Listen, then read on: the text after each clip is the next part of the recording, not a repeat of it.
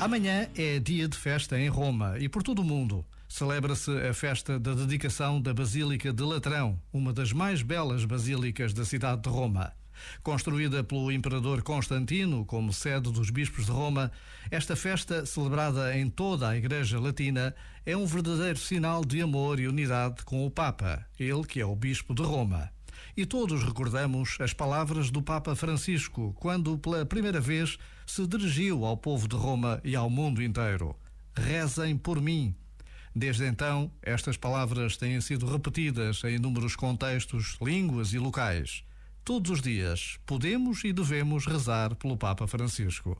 Amanhã será mais um dia, conscientes desta festa tão particular.